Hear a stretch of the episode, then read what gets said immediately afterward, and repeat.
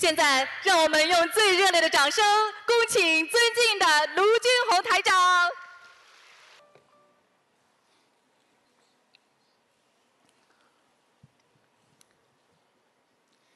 佛音北美正人心，佛心佛情慈悲心，佛心向上精进心，佛性佛念离烦心。感恩大慈大悲救苦救难广大灵感观世音菩萨，感恩十方三世一切诸佛龙天护法。感恩各位尊贵的嘉宾、法师和来自世界各国的佛友们、义工们，大家好。今天台长特别的高兴来到洛杉矶，与大家广结善缘。洛杉矶是美国的第二大城市，被称为“天使之城”。这里华人众多，文化教育事业发达，拥有众多的著名高等学府。今天能够在这里与大家共沐佛光，传承中华传统优秀的文化，共同感受观世音菩萨的智慧和慈悲，法喜充满呐！佛法是一种无上的智慧，佛法让我们开悟明理，知晓因果，明白宇宙的真相，获得自信的解脱。所以自度度他，离苦得乐。在二十一世纪，我们每个人的精神压力还有心理的压力，造成了很多的忧郁。加上当今世界天灾不断，就在不久前，美国加州遭遇了有史以来最大的山火，导致很多人的死亡，烧毁和破坏了八千八百间房屋，烟雾和粉尘甚至传播到美国的东海岸。在今年九月中旬。超级的台风山竹袭击了美国和东南亚，包括中国的华南地区，席卷之处犹如非常的啊残酷的一个啊悲剧，无数房屋倒塌破坏，菲律宾至少有五十九人死亡，香港有三百五十多人受伤，中国有三百万人受灾。在天灾人祸面前，我们有时候觉得自己变得很渺小和无助。据世界卫生组织的统计，全球目前有三亿五千万人患有忧郁症，每年因为忧郁症自杀的人将近有一百万人。美国疾病控制和防治中心发表的研究报告显示。美国最近的自杀人数呈上升，二零一六年就有四万五千人自杀，几乎半数都是选择开枪自尽。忧郁症的泛滥，主要是人们在情感上遭到了挫折，在毒品、酒精、身体健康、工作。或者经济状况等问题的困扰。二零一七年，在美国发生了六万多起枪击案，每天有四十二人死于枪口之下。就在刚刚昨天，啊，美国当地时间十月六号，纽约的一处十字路口，一辆参加婚礼的豪车。与另一辆汽车相撞，造成有二十人死亡。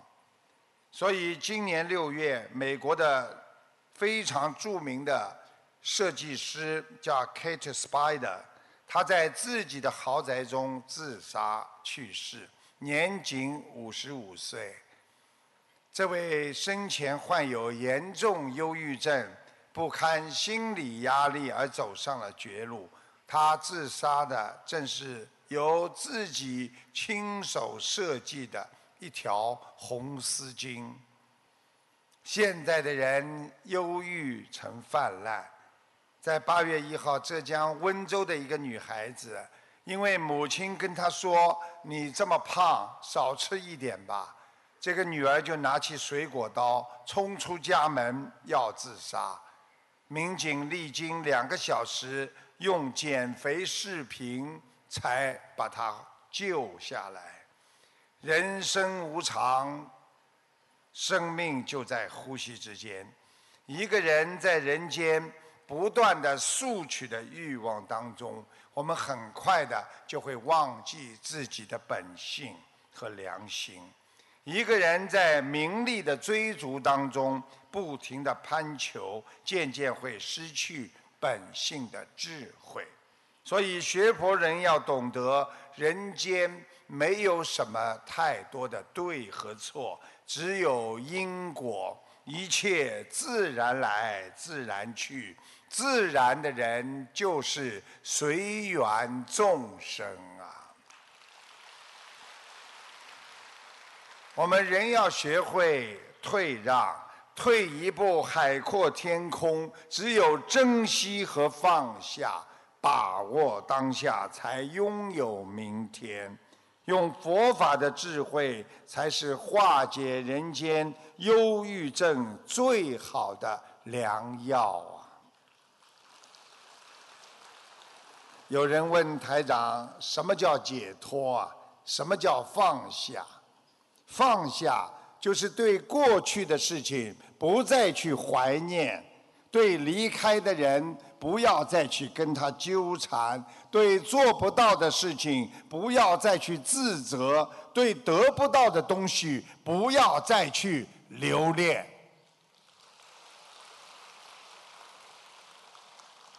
放下不仅是对自己负责，也是对别人的尊重，更是对万事的看破。人生本无常，世事难判断。遇见了就好好的珍惜，错过了就学会放下。学佛人要微笑着踏上人生的另一段旅程啊！你停止了抱怨，你就懂得了放下。我们人为什么会抱怨？因为九个字。就是放不下、看不透、忘不掉。有一对夫妻结婚，天天吵架、闹矛盾，最后他们去见到了禅修大师。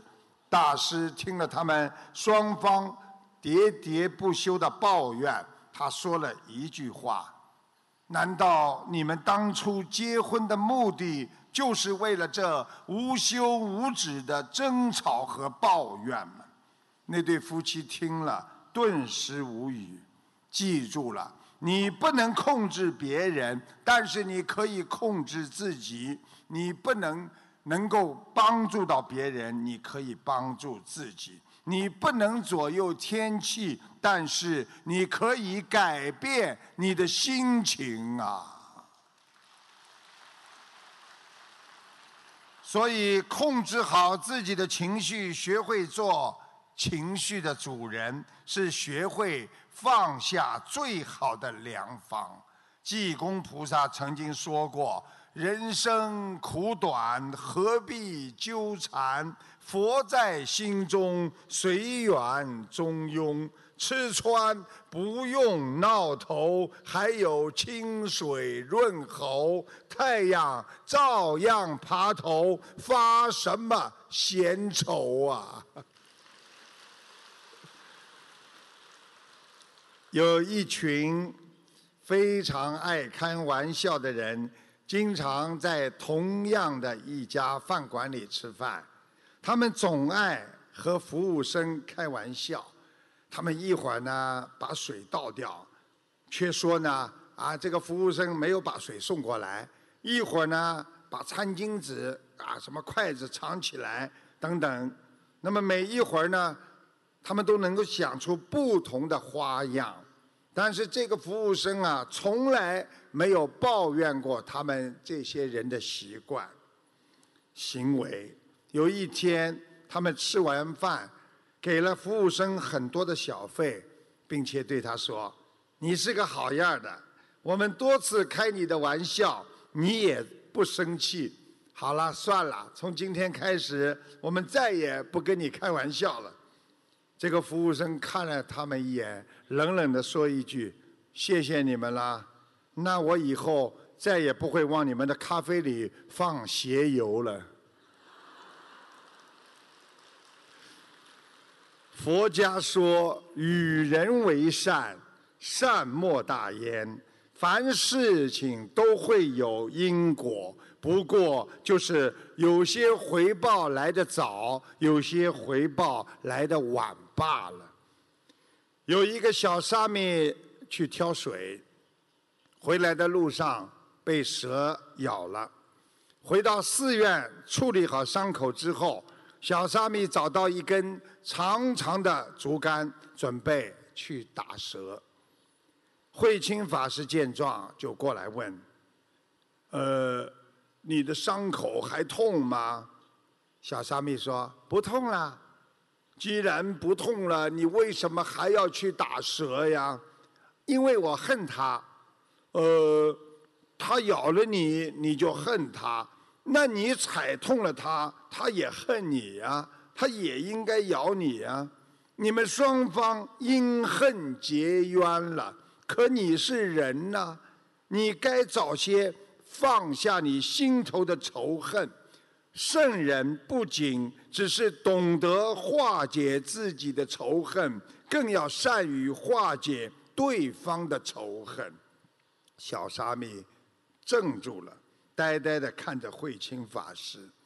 法师又说：“世界上的人一般对待仇仇恨有三种做法，第一种就是记仇。”等于在你的心灵当中割了一块污泥，自然自己总是在生活中常受仇恨带来的痛苦。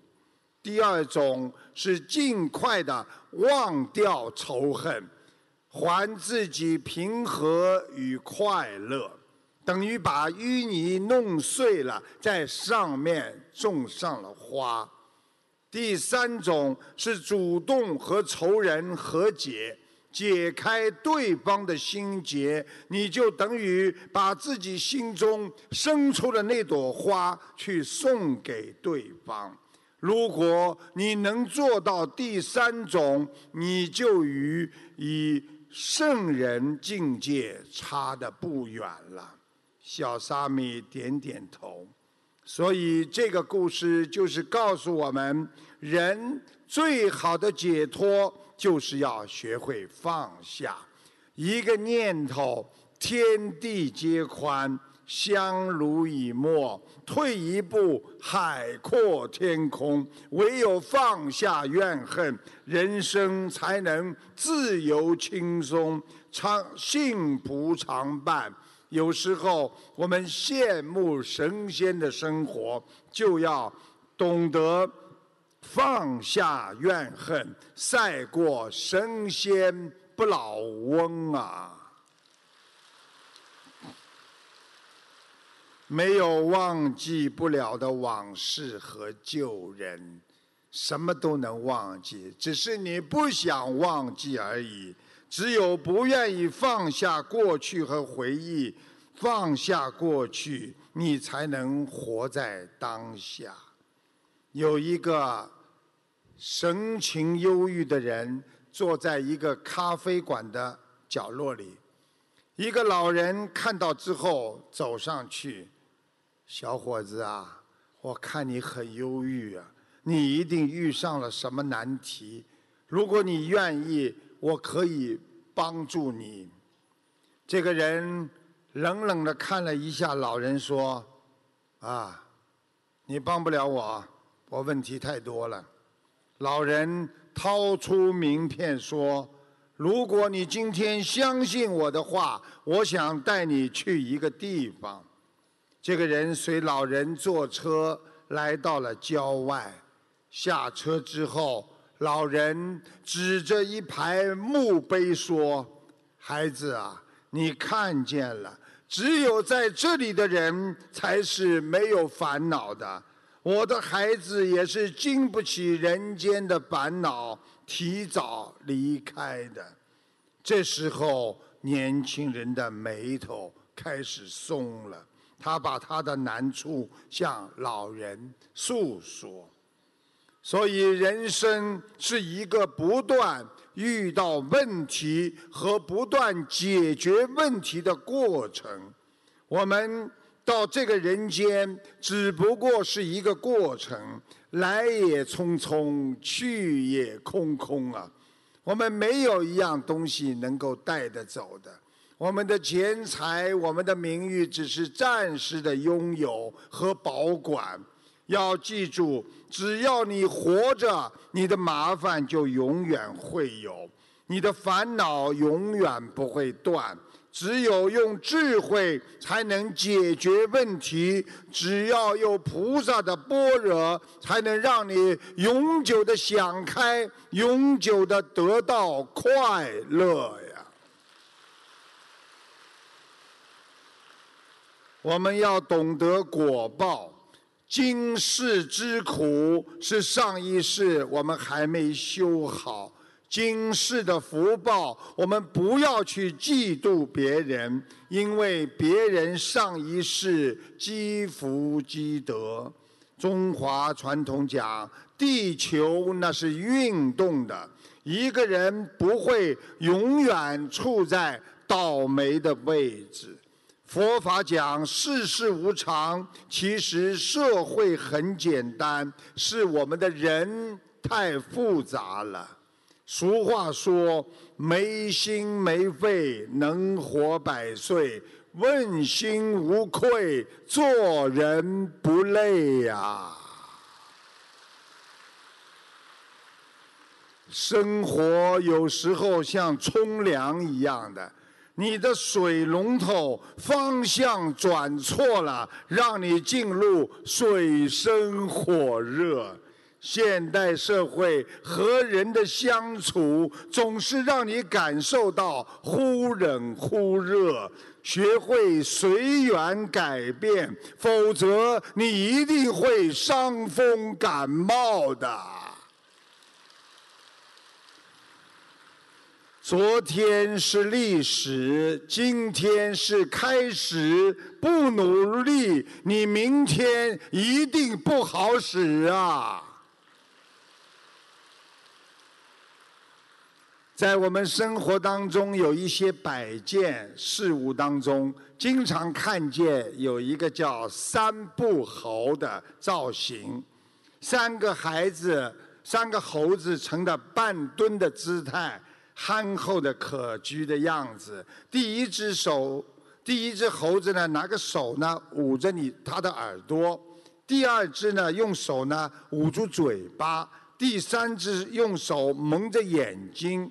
这个三不猴的造型，其实就是表现了佛家的思维和思想。啊，三只猴子分别代表：我不说，不说他人之事；我不看，不看世间的繁杂；我不听，不听嚼舌之音。这个三不猴也表现了传统的儒家教育，那就是非礼勿视、非礼勿听、非礼勿言呐。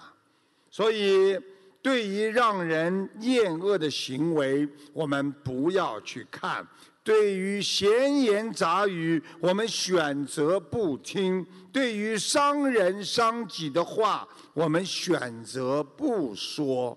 所以做人，如果能够懂得提醒和常常的用三不猴告诫我们，无论在工作中还和别人打交道当中，都要小心翼翼，遵守这三只猴子所代表的三不之道：不该听的不听，不该说的不说，不该看的不看，就会免遭是非，免惹争端，平安吉祥啊！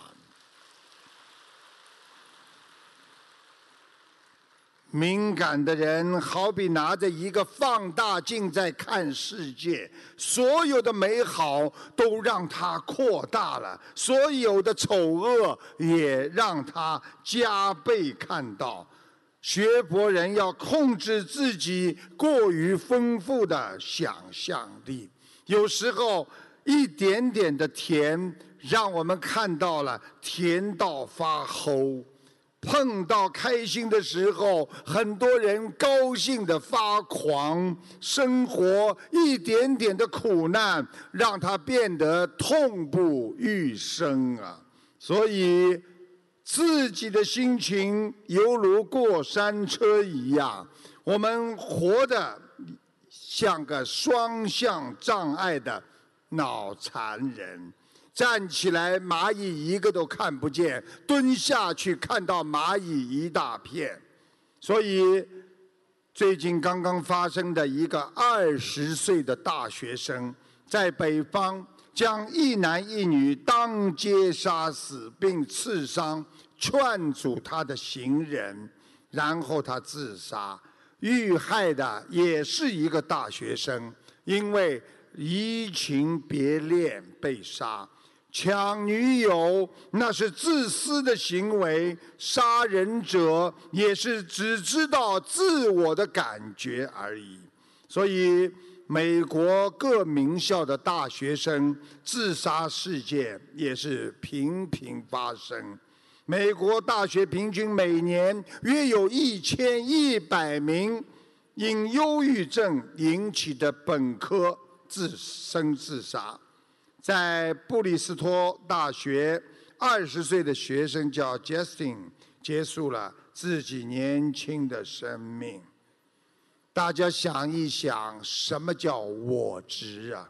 就是一切以我为中心。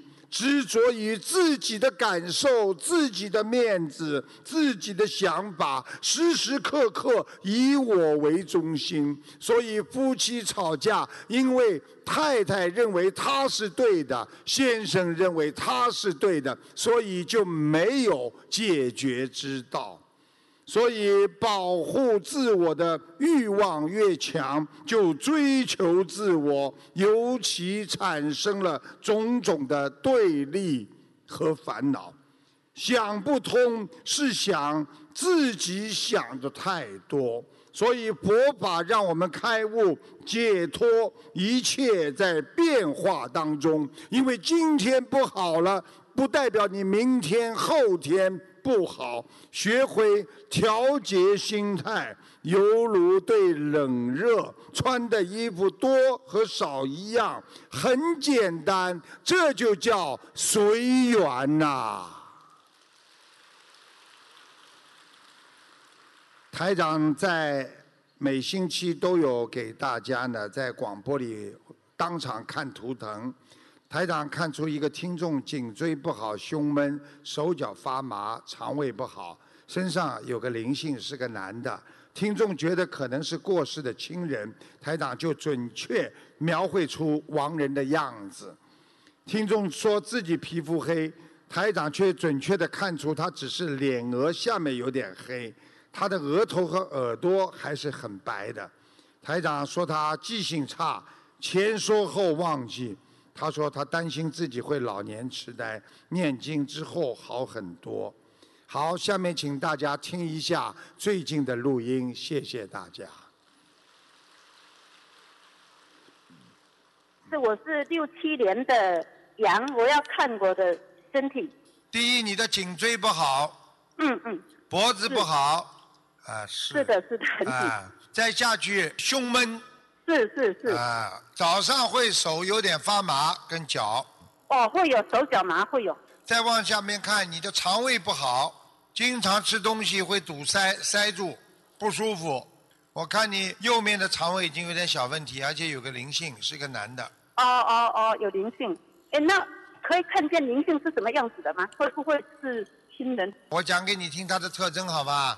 好，眼睛不大，对对，眼睛小小的，鼻子蛮挺的，鼻子哎是，还有一点点颧骨，就是眼睛下面两块骨头稍微有点突出。哎是这样子，没错。嘴巴里牙齿不好，嗯嗯嗯嗯，是是，牙齿不好。那台上可以看我图腾颜色吗？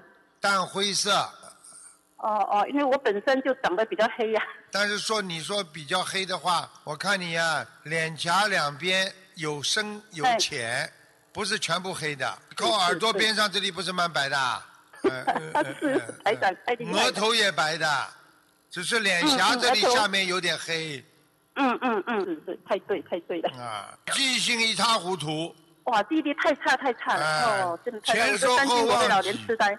你好好念经才不会痴呆。是是，哎，我念经，我觉得我我真的灵光很多，灵光很多。念经啊，把你的泌尿系统的小便都治好了。是是是是，好好修啦，菩萨保佑你了。嗯，哦哦，好好好好，那我一定好好修，好好修，感恩感恩感恩感恩。谢谢。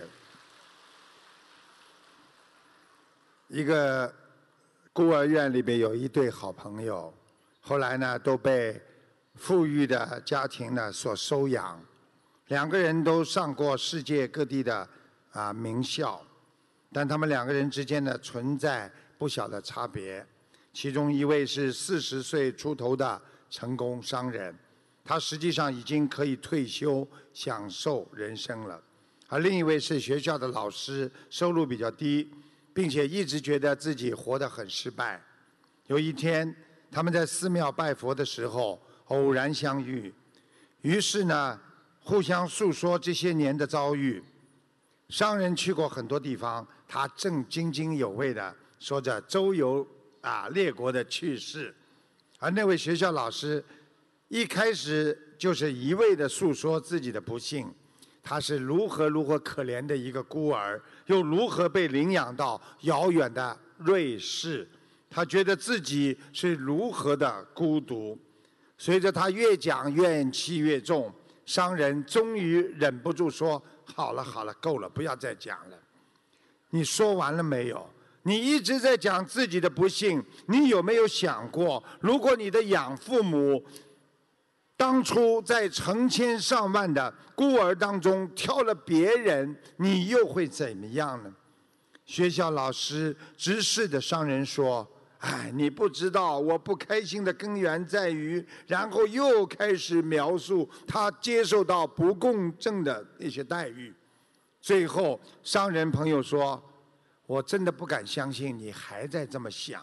我记得我自己二十五岁的时候，我无法忍受周围的世界，我恨周围所有的每一件事情和每一个人。我好像觉得每一个人都和我作对一样，我很伤心和无奈，我也很沮丧。我那时候的想法和你现在的想法那是一样的。我们都有足够的理由来抱怨这个社会和每一个人。我劝你不要再这样对待自己了。想一想，你有多幸运呢？你不必像真正的那些孤儿一样度过悲惨的一生。实际上，你接受了非常好的教育，你负有帮助别人脱离贫困漩涡的责任，而不是找一堆自暴自弃的借口把自己封闭起来。在我摆脱了自私怨恨同时，我意识到我自己竟然这么幸运，我才获得了现在的成功啊！商人朋友很清楚地说明，他们两个人在同样的环境下历经挣扎，通过不同的渠道学会了生存。我们学佛之后要懂得选择。让自己要看到成功必须经过努力，而不是看见人间负面的阴影。记住了，看到墙，你不要以为那是墙，那是门。即使你面前的墙将你堵得密不透风，你照样可以经过努力把墙打通，成为一扇前途之门呐。一个人活着，那是需要忍耐的。如果你学会了吃亏，当你面临烦恼和痛苦，你就会以乐观、理解和原谅别人的心态去看问题，你就会看到事物并不像你想象的这么糟糕，也有美好的一面。如果你以悲观、狭隘、自私的心态去看这个世界的问题，你会觉得世界一片的灰暗。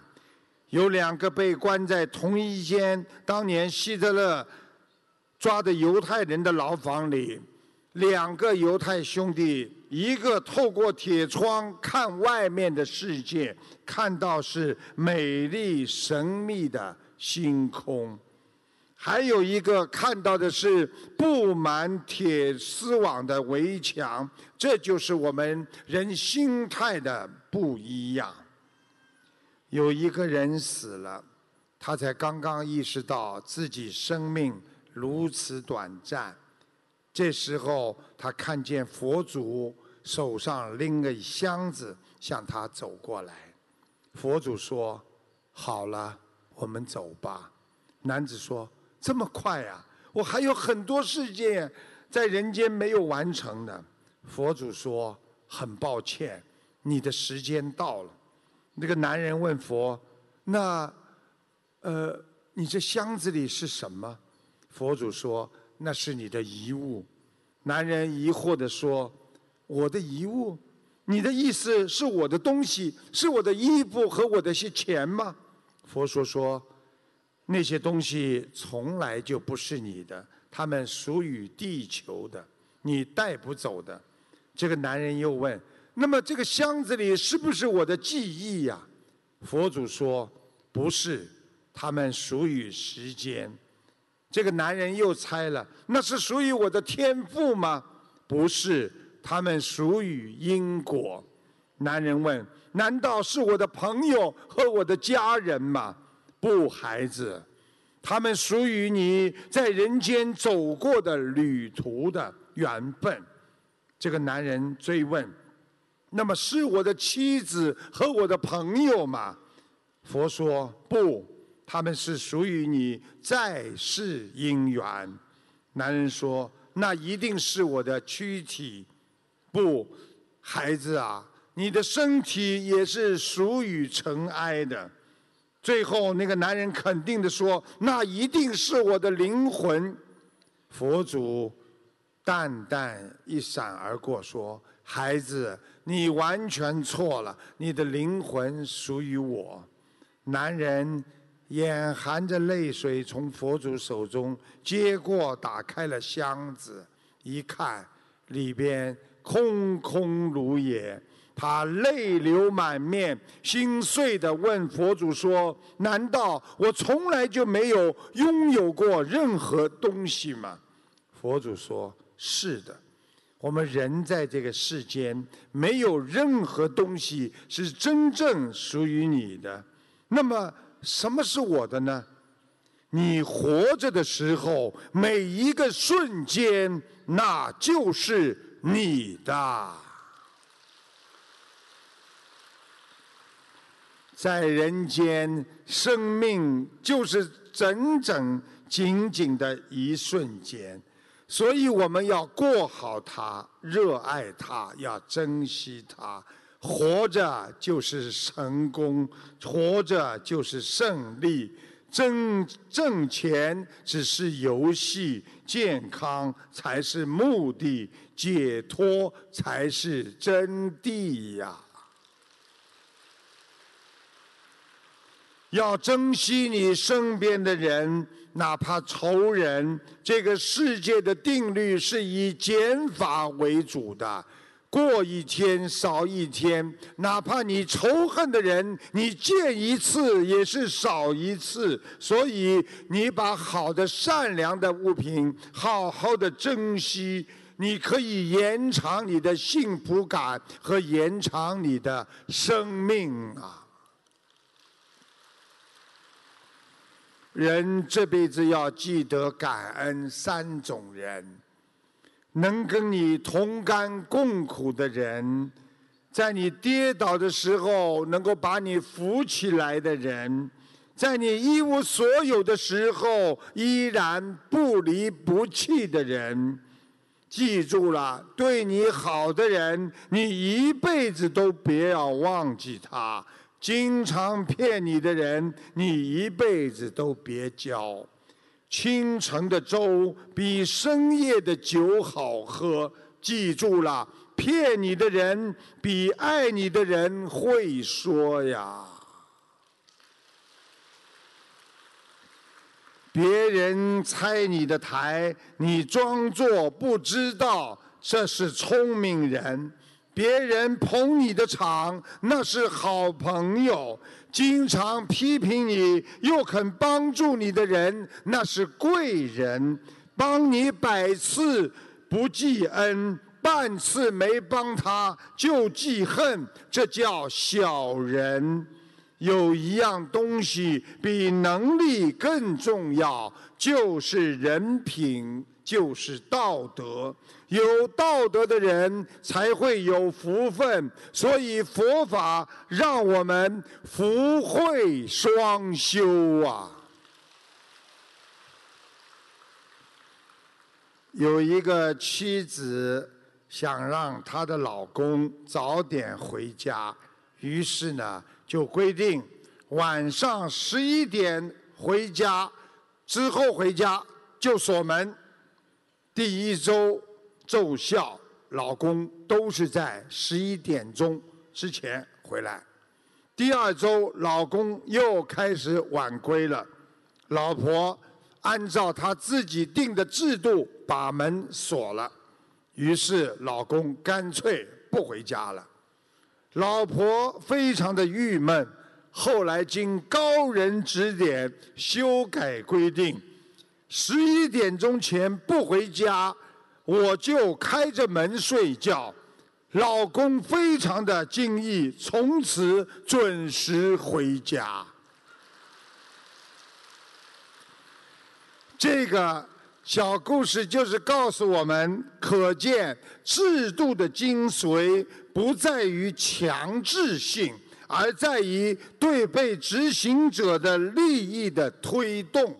所以我们学佛人要放开你的心灵，要让你懂得你的境界，让你理解之后自觉自悟的，在这个社会人生的舞台上扮演一个慈善和帮助别人的角色。记住了，你的境界有多高，你就能得的多少幸福和法喜。放下执着，解脱烦恼，才能离苦得乐。有一位家庭主妇，一天，她买了件衣服，然后呢，非常习惯的跟邻居显示，却发现同样的衣服，邻居呢比她少花了三十元钱。于是她耿耿于怀了几天，这种人的品格就值三十元。有一个乞丐，整天在啊路上乞讨，对路人的衣着高贵的人毫无感觉，却其嫉妒比自己要的多的乞丐。这种人的理想就是个乞丐罢了。三个工人在工地里切墙，有人问他们：“你们在干什么？”有一个人没好气地说。砌墙你没看见啊？第二个人笑笑说：“我们在盖一幢高楼。”第三个人笑容满面地说：“我们正在建一座新的城市。”十年之后，第一个人还在砌墙，第二个人成了工程师，而第三个人是前两个人的大老板。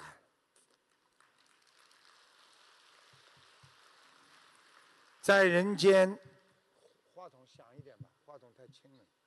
在人间，心胸宽大，学佛后学会慈悲包容、借假修真的人生。只有知无常，才能看到未来。每个人的人心像一块钱，种什么你就得到什么。你种善因，会得到善果；起心动念，一定会受到果报，一点儿都跑不掉。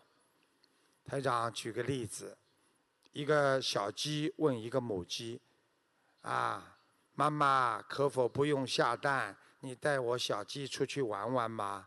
母鸡说了：“不行，我要工作。”小鸡说了：“可妈妈，你已经下了这么多蛋了。”母鸡意味深长地对小鸡说：“一天一个蛋，菜刀靠边站；一月不生蛋，高压锅里见。”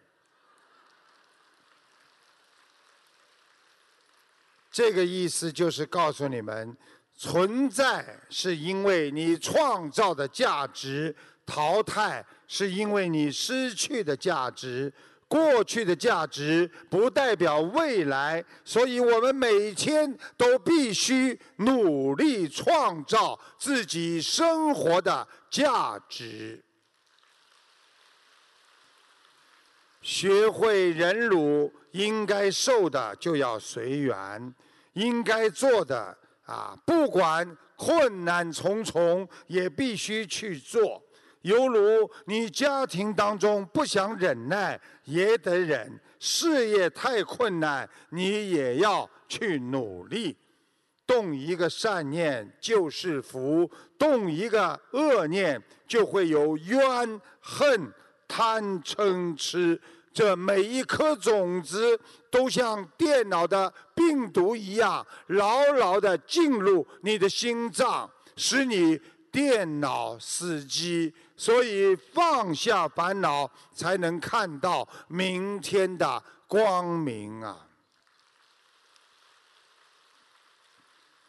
好，那个有一位女同修身上查出卵巢囊肿，医生建议手术切除。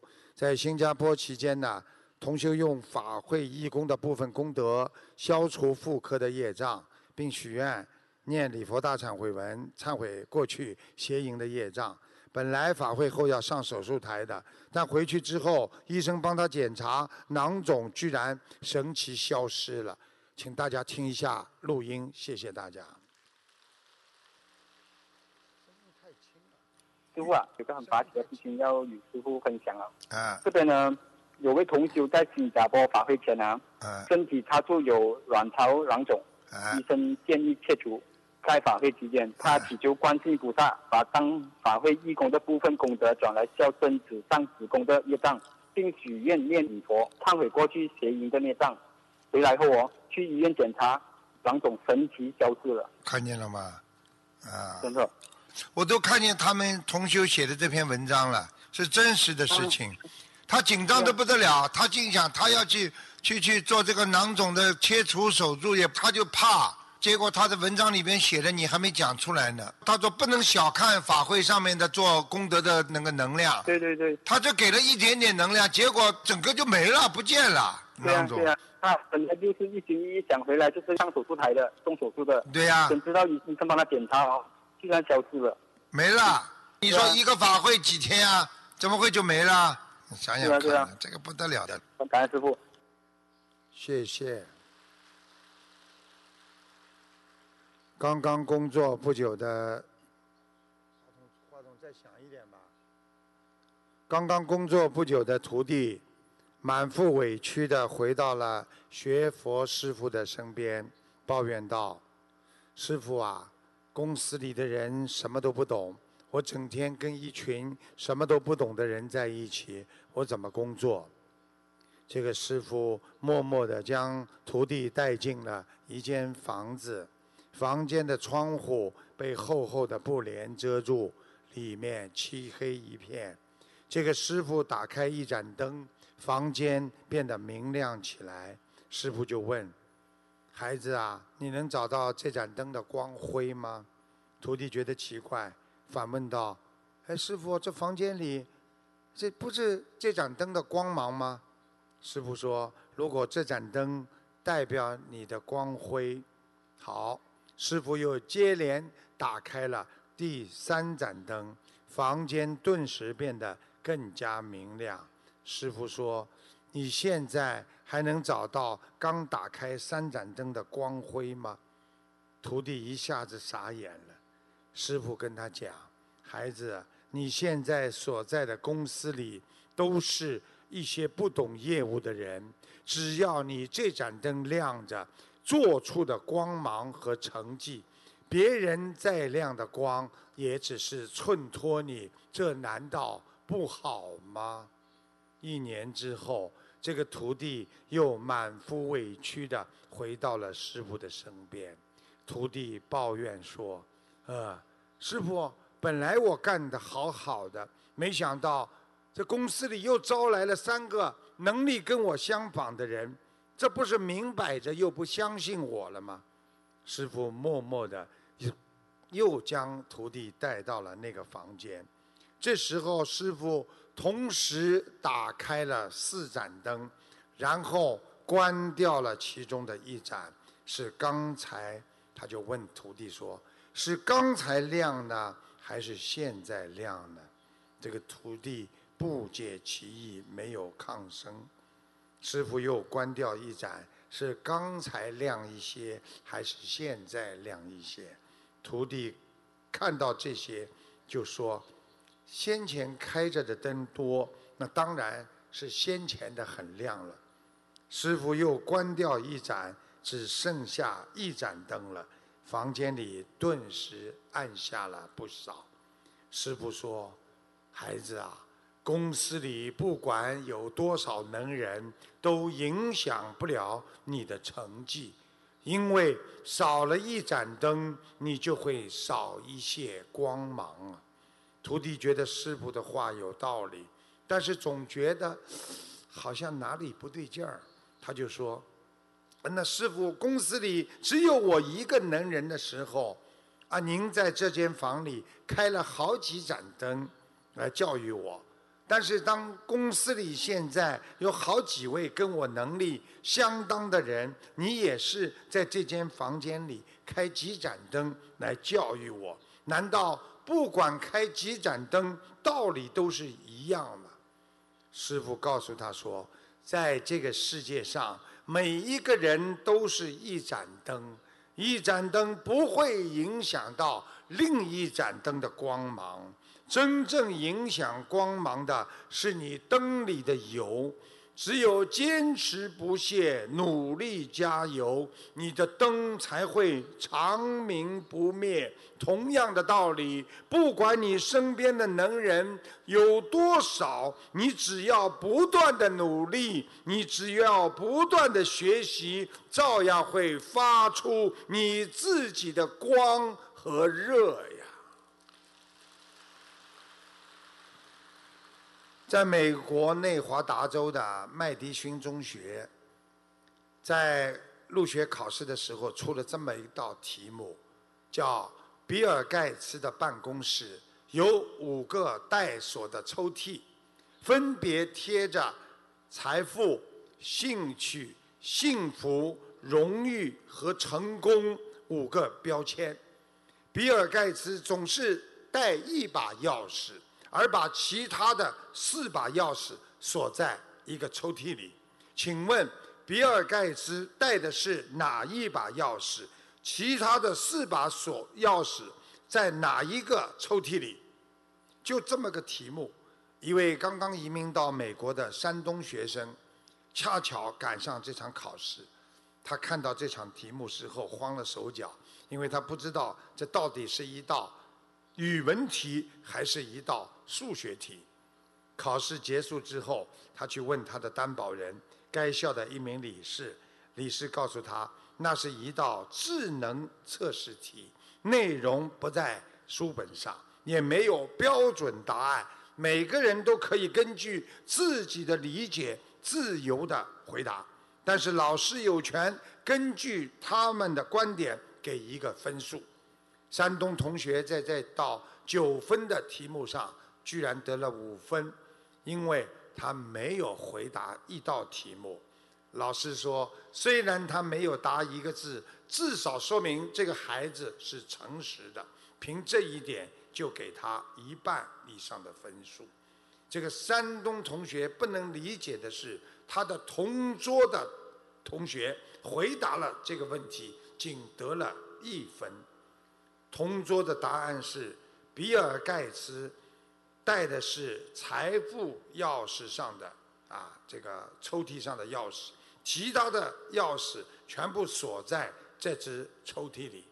后来。这位美国同修同学写信去给比尔盖茨请教答案。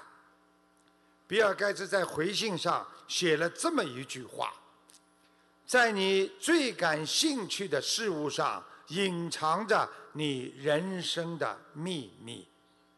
所以，宁愿让兴趣走在前面，也不要跟在财富和荣誉的背后。”财富是在你想做的事业后面获得的，学博的成功是在你的愿力之后获得的，所以有兴趣才会有愿力，才能一世修成的根。我们学博人是对佛法有兴趣，我们知道要学，要改变自己的命运，我们才会有愿力。去跟随他，去学习它，才能一世修成，永断轮回。有一只小老鼠觉得自己很渺小，特别想求最伟大的东西。有一次，它抬头一看，天空广阔无垠，就觉得天是最伟大的。于是它对天说：“天。”你是不是什么都不怕？我这么渺小，你能给我一些勇气吗？天就告诉他，我也有怕的东西。我最害怕乌云，因为乌云能遮天蔽日，它遮住我的面容的时候，我什么都看不见了。小老鼠觉得，嗯，乌云最了不起，就去找到乌云，说：“你能遮天蔽日，应该是最伟大的。”乌云说：“我也有怕的，我最怕狂风，因为我好不容易把天遮得密密的，大风一吹就把我吹散了。”小老鼠又跑去找到风，风就告诉他说：“我也有很怕的，我最怕墙，因为地上有堵墙的话，我根本绕不过去，所以墙比我厉害。”小老鼠找到墙，就跟他说：“哎呀，墙壁啊，你真厉害，你连风都挡得了，你是不是最伟大的？”墙说了一句令小老鼠非常诧异的话：“我最怕的就是老鼠，因为老鼠会在我墙的下面钻洞，总有一天我会因为很多的老鼠洞突然倒塌。”这时候，小老鼠恍然大悟，找来找去，整个世界都找遍了，原来最伟大的就是自己呀！很多人总是贪着自己的目标，达不到的时候就去羡慕别人。过去叫榜样，今天叫偶像。觉得别人比自己完美，总想成为别人。其实每一个人都有自己的长处，不能因为看到别人好，就觉得自己一无是处。中华传统文化讲：尺有所短，寸有所长。再伟大的人也有自己的短处，再渺小的人也有自己的优点。学博人要学会取长补短，不必拿别人的优势来和自己的短处相比。你的长处或许是别人永远也没有办法比拟的。台长告诉大家，人生有八大经典的理念。很多人追求幸福，实际上幸福不是一种状态，是一种感受。只要你感到幸福，你就满足了。沧桑不是自然，那是一种经历。不要去沉浸在痛苦的回忆沧桑中。风雨不是天下，那是对你的锻炼。看见日出不是早晨，你要吸收它的朝气，因为新的一天会给你带来新的气象。云层那不是景色，是你的胸怀。经常去看看云，你会心胸坦荡。人生不是一种岁月，那是一种永恒。要在人间做出永恒的爱，去帮助别人。你的生命不是一个躯体，而是你的心性和良心。所以，春天不是季节，而是在你内心的法喜。如果你天天活得很开心，那春天就永远活在你的心里呀。所以我们人啊，慈悲的个性有时候胜过你卓越的才智。要拥有感恩的心，才能身心健康。人生最大的财产，那是身体。一个人有痛苦的身体，即使你再有财富，你享受财富也是痛苦的拥有它。所以台长说过了，人生那是一辆有去无还的单程列车，要珍惜每一站上上下下你的朋友曾经给予你的帮助，感恩他们，让你获得的人生的再生。所以人生什么叫财富？知足那叫财富。人生最大的胜利不是生气呀。是不恨不嗔，别人拿你没有办法。人生最伟大的成就，就是因为你放下执着，你才悠然自得，你的智慧充满，你才能笑看人生啊！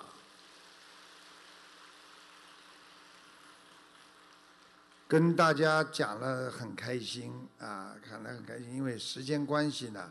台长呢，今天演讲就要到这里结束了。自己在结束之前呢，大家都知道台长很喜欢讲两个小笑话，啊，不知道你们笑不笑？啊，如果你们不笑的话嘛，也给点鼓励了。嗯，说有一个女孩子说了：“爸爸，爸爸，你有没有恐怖点的书给我看看呐？”她的爸爸说：“哦，有一本。”买了二十多年了，太恐怖了，我很少看。小女孩说：“爸爸，那是什么书啊？”老爸严肃地说：“结婚证书。”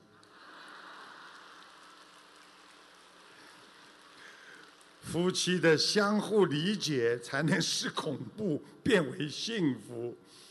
第二个笑话要告诉大家：老师告诉学生说：“同学们，以后写文章。”啊，不要再自称笔者了啊！笔者写的，不要称笔者，因为现在没人用，没人写文章用笔的。学生问啊，那么应该叫什么？老师说，现代人都用键盘打字，所以叫贱人。那个学生又问了啊，老师啊，那么那些只用鼠标的人呢？老师说，那叫鼠辈。学生又问了：“可是现在大家都用智能手机了，都是触摸式的，那应该叫什么呢？那叫畜生。所以做人要做一个高尚的人，脱离低级趣味的人，不能整天沉迷在自己得不到的东西上。